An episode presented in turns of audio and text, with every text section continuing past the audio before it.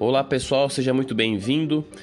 Eu sou Frederico Sales e você está em mais um podcast. Olha lá, fazia tempo que a gente não vinha fazendo, mas agora a gente vai voltar com uma certa frequência. E é o seguinte: se você me seguia no Instagram antigo, Frederico Sales, saiba que ele foi cancelado. Não sei qual o motivo, não sei porquê mas ele foi cancelado. Minha conta no Facebook também foi, então eu tive que criar outro Instagram para continuar fazendo as divulgações. Então, se você me acompanha aqui e me siga no Instagram antigo, agora o Instagram mudou. Mudou, mas está muito parecido. É Frederico Sales e depois você coloca mais um S. Então é Frederico Sales com dois S no final. E ali você vai me encontrar falando novamente sobre estudo, psicopedagogia, neuropsicopedagogia, um pouquinho de ciência, um pouquinho de, de, de sobre estudo, aprendizagem. Então a gente voltou com força total. Então acompanha lá, Frederico Sales com dois S no final.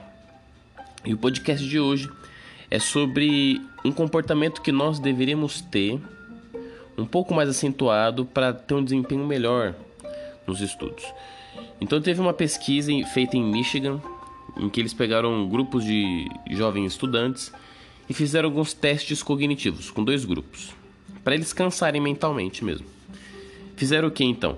Logo em seguida aos testes, eles falaram para eles fazerem uma caminhada. Então, um grupo foi para um centro é, ecológico, né, um parque ecológico, e o outro grupo foi andar no centro da cidade de Michigan. E ali eles queriam comparar esses dois grupos quanto ao descanso. Então, depois que a galera passeou, né, uns passearam no parque ecológico e os outros passearam no centro da cidade, eles trouxeram novamente o grupo e fizeram os, os mesmos testes cognitivos.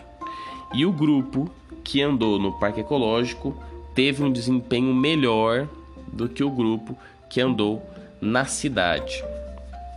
E aí a discussão do artigo fala um pouquinho sobre, por exemplo, a necessidade do grupo que andou na cidade de, de ter mais atenção isso, de alguma maneira, cansou mais o aspecto cognitivo, a atenção deles. Por isso que o desempenho deles foi menor. Foi menor.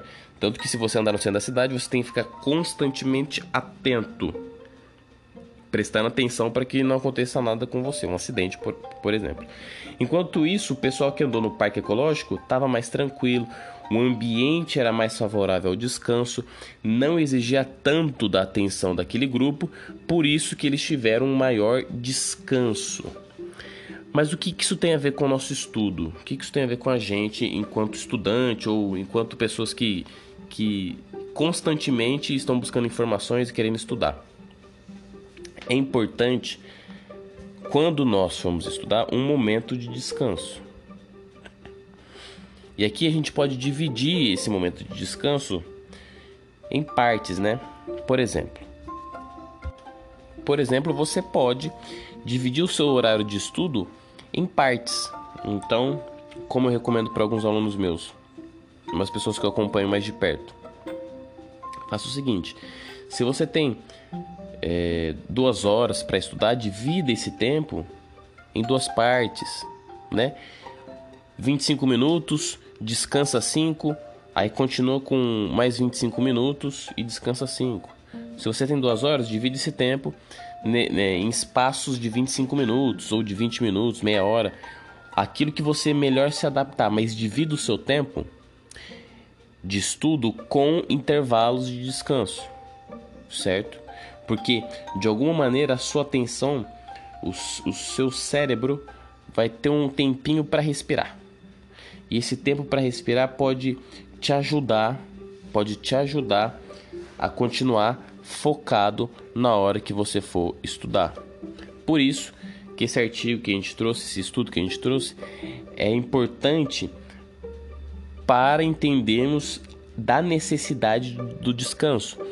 Você não conseguirá manter-se concentrado por três horas, por duas horas seguidas. Então, uma galera que senta e estuda uma hora seguida direto, ele tem um rendimento baixo na hora de da, na hora da atenção e consequentemente na memória.